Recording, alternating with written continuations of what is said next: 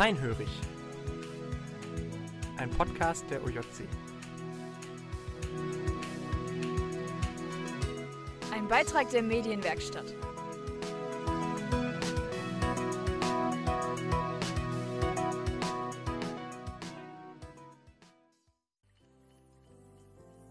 Willkommen zum alltagsrelevanten Teil unserer Serie, in der sich alles um das Thema Berufung dreht.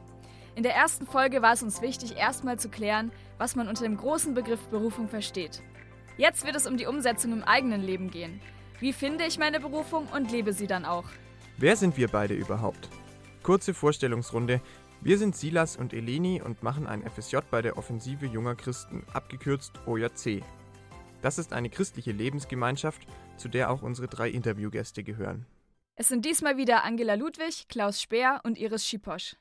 Angela hat sich schon seit den Anfängen der OJC in vielen Arbeitsgebieten engagiert. Klaus ist Theologe und war lange Pfarrer und Iris arbeitet in der OJC-Redaktion. Sie hat Kunst und Literatur studiert. Vorstellungsrunde beendet. Wir kommen endlich zum Thema. Ganz systematisch. Was ist denn der erste Schritt, sich mit seiner eigenen Berufung vertraut zu machen? Also Albert Schweitzer schreibt einmal in seinen Lebenserinnerungen, wer sich zum Besonderen berufen fühlt, solle sich im Gewöhnlichen bewähren. Das halte ich erst einmal für einen ersten guten Schritt. Nicht immer von irgendwas Besonderem zu träumen. Uff, das will man eigentlich nicht gerne hören. Irgendwie sehr ernüchternd. Sollen wir uns jetzt etwa nicht so viel vom Leben erhoffen? Das braucht es gerade als junger Mensch, wenn man da nicht Träume und Dinge hat, die einen locken und die einen ziehen. Aber dann diese Offenheit zu sagen, mal gucken, wohin sich das entwickelt, was Gott daraus macht. Nicht sich zu verkrampfen und zu sagen, so muss es jetzt aber auch werden. Ich glaube, dass gerade diese Leidenschaft bei jungen Menschen, und ich hoffe, junge Menschen haben Leidenschaft und, und haben den Eindruck, ich, ich könnte was bewegen in dieser Welt und ich, mit mir könnte der liebe Gott auch irgendwie was reißen, wenn es drauf ankommt. Das braucht es. Aber es ist zunächst einmal das Lockmittel, das mich auf den Weg begibt. Wichtig ist, auf deine innere Stimme zu hören. Du musst dein Herz kennen deine Sehnsucht kennen, deine Leidenschaft. Ich wollte mich ja nicht anpassen, sondern ich wollte ja ein Abenteuer erleben und hatte gehofft, dass das Leben spannend wird. Und so war es auch. Eine Berufung ist was anderes wie einen Traum, den man hat. Aber manchmal hängt es zusammen. Das Magis, sagen die Jesuiten. Magis heißt, ich möchte etwas über mich hinaus leben. Also, wir können festhalten, dass wir als ersten Schritt auf uns selbst schauen sollten. Es ist wichtig, dass wir herausfinden, was unser eigener Wille und unsere Sehnsucht ist. Unser Wille treibt uns schließlich an und unsere Sehnsucht lenkt uns in eine Richtung. Diese beiden Dinge können und sollen wir auch gar nicht abschalten. Gott hat sie uns ja nicht ohne Grund gegeben.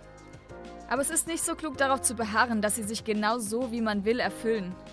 Da würde man sich nur einer schönen Illusion hingeben. Manchen ist diese Selbstreflexion vielleicht auf Dauer zu viel. Zum Glück gibt es ja noch die Menschen in unserem Umfeld, Gerade wenn man jung ist, habe ich auch die Plätze aufgesucht und die Nähe zu Menschen aufgesucht, von denen ich den Eindruck hatte, die leben sowas wie eine Berufung.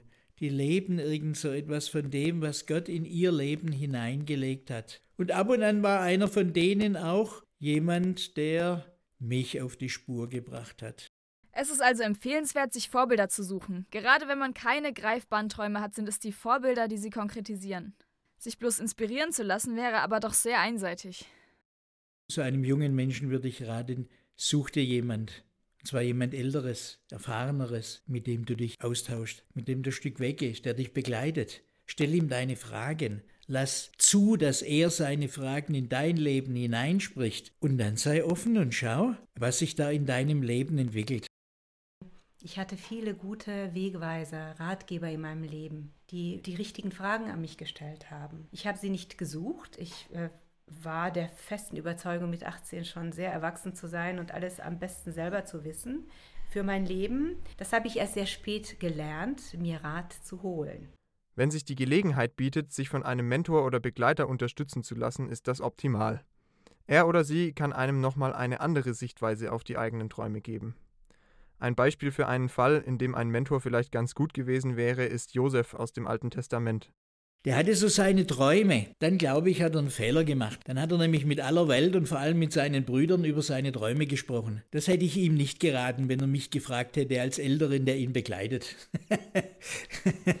das hat ihm ja auch manche Scherereien eingebracht und ich glaube auch manchen Umweg, der möglicherweise gar nicht nötig gewesen wäre. Und dann findet er aber seinen Weg. Und sein Weg ist doch ganz ähnlich wie der Traum am Ende. Aber der Traum erfüllt sich natürlich nicht so. Träume erfüllen sich im Leben nie so, wie man sie einfach träumt.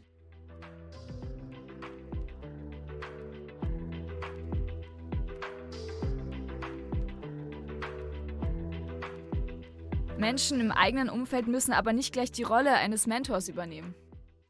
Aber glücklicherweise waren da immer Menschen, die wunderbar Rückmeldung gegeben haben und an denen ich wachsen konnte und denen ich sehr, sehr dankbar bin, weil sie Ideen brachten, Vorschläge oder auch Bitten an mich herantrugen, wenn sie mir etwas zutrauten. In dem, wie sie baten, dass ich helfe oder hinzubringe, was ich kann, habe ich gemerkt, oh, das könnte ja etwas sein, was, wenn ich das aus Angst oder aus Trägheit oder aus Unlust zurückweise, dann gehe ich an einer wichtigen Anfrage vorbei, die auch von Gott kommen kann. Also das konnte ich schon sehr gut darauf vertrauen, dass in dem, was Menschen an mich herantragen oder wenn sie mich hinterfragen, da etwas sein könnte, was eine Botschaft Gottes an mich ist. Passend dazu gibt es in der Bibel ein Beispiel, wie Gott eine andere Person gebraucht, um sich zu offenbaren und zu reden. Ich muss immer dran denken an Samuel. Gott hat ihn gerufen und er hat seine Stimme nicht erkannt. Aber Eli hat gemerkt, dass Gott zu ihm spricht und nicht zum Eli. Und da hat er ihm geholfen zu hören guck mal, pass mal auf. Wir brauchen Leute, die uns manchmal helfen.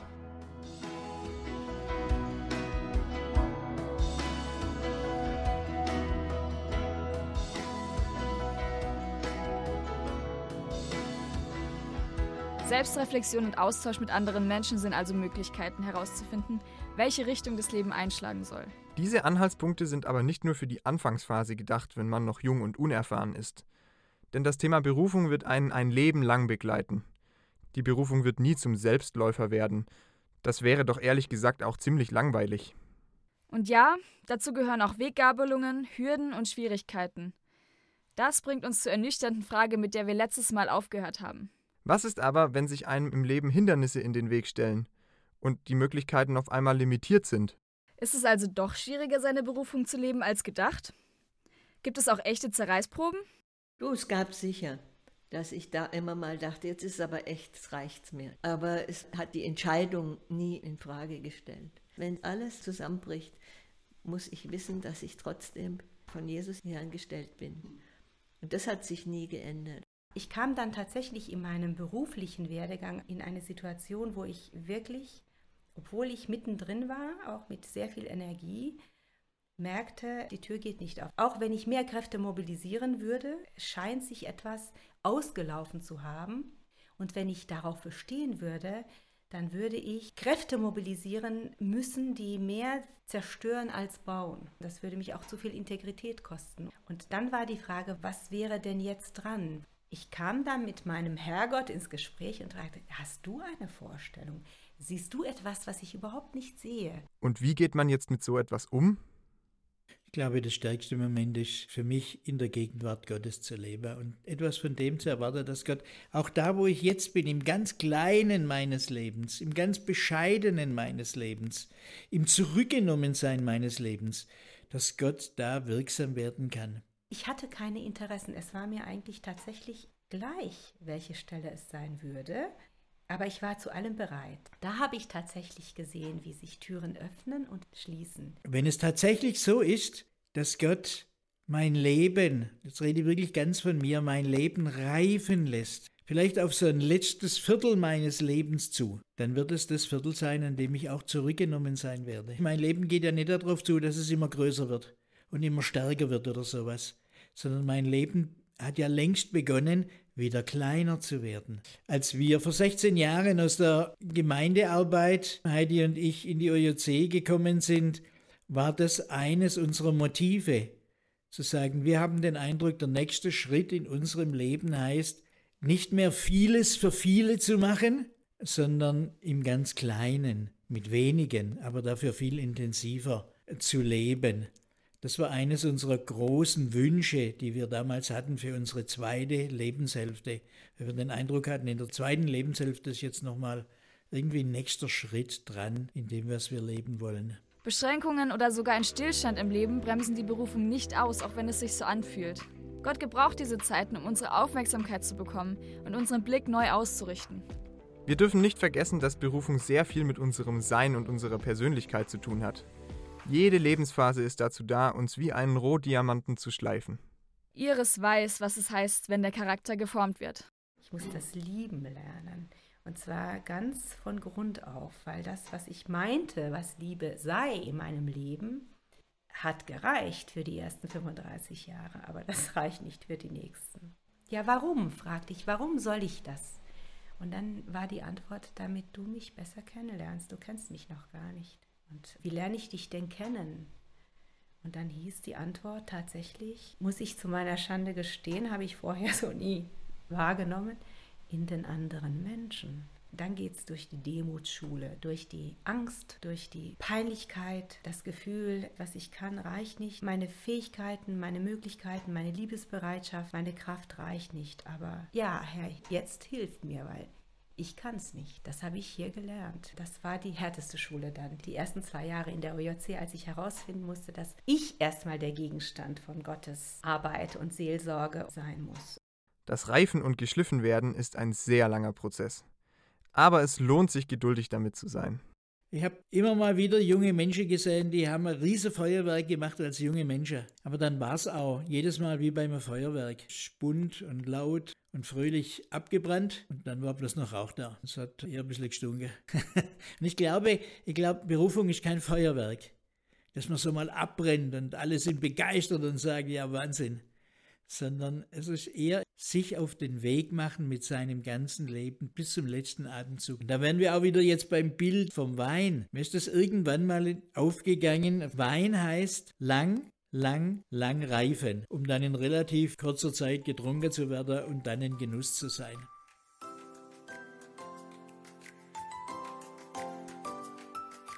Wir als junge Leute stehen noch ganz am Anfang von diesem Reifeprozess. Wir blicken eigentlich ins Ungewisse. Aber die gute Nachricht ist, die eigene Berufung zu finden und zu leben, das kann man gar nicht so voneinander trennen. Es gibt keinen Zeitpunkt, an dem man sie voll und ganz kennt. Aber man nähert sich ihr an, indem man sich und seine Wünsche kennenlernt. Aber auch durch erfahrene Begleiter, durch Menschen, die einen auf Gottes Reden hinweisen und durch das Übernehmen von unterschiedlichsten Aufgaben. Dazu kommen die wechselnden Umstände, auf die man keinen Einfluss hat. All das formt die eigene Persönlichkeit und macht sie reicher. Wir kommen dem Idealbild, was Gott von uns hat, immer näher, ohne dass wir es schon in allen Einzelheiten kennen müssen. Das wäre sicher die totale Überforderung für uns. Eigentlich müssten wir mit all diesem Wissen doch schon startbereit sein, oder? Für alle, die trotzdem noch mehr Beispiele gebrauchen können, wie Berufung gelebt werden kann, es gibt noch eine weitere Folge. Judith und Simon Heimann erzählen von ihren Erfahrungen. Es wird konkret. Vielen Dank fürs Zuhören. Bis zum nächsten Mal. Bleibt dran. Und wenn du 20 bist, lass dir 60 Jahre Zeit. also, erwarte nicht, dass sich das sofort alles irgendwie auflöst, sondern sei bereit, in deinem Leben in der Gegenwart Gottes zu wachsen und zu reifen.